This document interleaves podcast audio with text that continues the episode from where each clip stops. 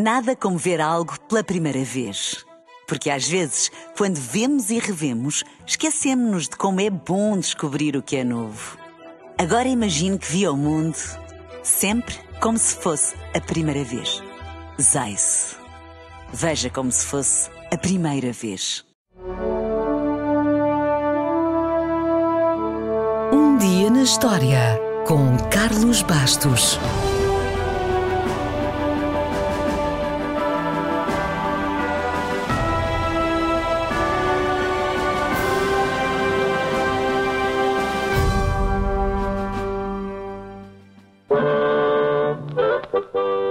Sam and Friends.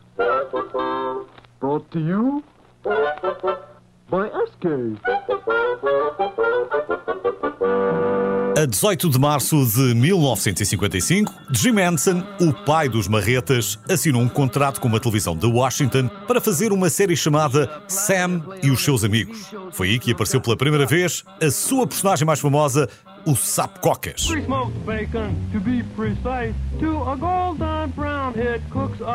O Cocas original foi feito com um casaco velho, azul turquesa da sua mãe, e não era um sapo, era uma rã. Ou melhor, começou por ser apenas uma espécie de lagarto com os olhos feitos de umas bolas de ping-pong, mas com o passar dos anos evoluiu, ganhou uma gola de sapo, ficou verde e com os pés palmados.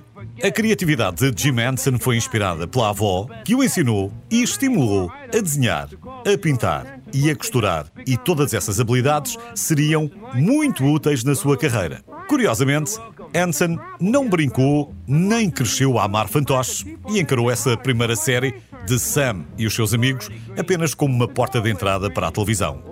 Mal sabia ele o que sairia dessa porta que entretanto abriu. A verdade é que ganhou dinheiro com a série quando estava na faculdade, até apareceu num Rolls-Royce alugado para ir buscar o diploma e logo a seguir fundou a sua própria empresa de criação de bonecos. No final dos anos 60, uma produtora de televisão chamada Joan Gooney quis começar um novo programa para crianças e fez uma parceria com a empresa de Jim Henson. O programa chamava-se Rua Sésamo.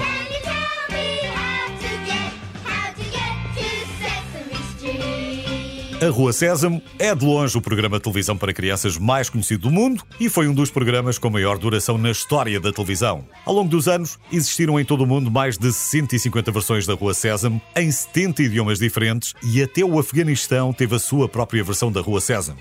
Os principais protagonistas eram os bonecos criados por Jim Henson e alguns deles acabaram por se tornar estrelas e tiveram direito a um programa em nome próprio. 1976 foi o ano de estreia dos Marretas.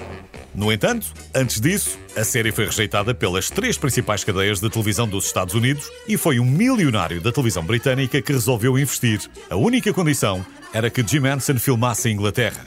Não houve nenhum contrato, apenas um aperto de mão e os Marretas tornaram-se um dos programas de televisão de maior sucesso de todos os tempos. Falar dos Marretas é falar de Cocas e de Miss Piggy, mas também de Fonzie, o Urso, de Rolf o Cão, de Sam a Águia, de Gonzo, de Statler e Waldorf, os velhos resmungões, o Cozinheiro Sueco e tantos, tantos outros. Já agora fica a saber que o chefe sueco usava as duas mãos e por isso eram precisos dois animadores para o boneco, Jim e o seu amigo Frank Oz. Curiosamente, quando George Lucas andava à procura de inspiração para o seu Yoda, da Guerra das Estrelas, consultou o seu amigo Jim Henson e Henson sugeriu que Frank Oz seria o homem ideal para interpretar e dar voz a Yoda.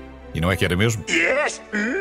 Lucas e Henson eram grandes amigos e no primeiro dia de filmagens de Labirinto, que Jim Henson realizou e que tinha David Bowie como protagonista, George Lucas enviou Darth Vader ao set de filmagem para entregar um cartão de boa sorte. Impressive. Jim Henson ainda teve tempo para criar um programa com um propósito específico: ensinar as crianças a acabar com a guerra, ensinando-as a resolver as coisas de forma pacífica. O programa chamava-se Fraggle Rock.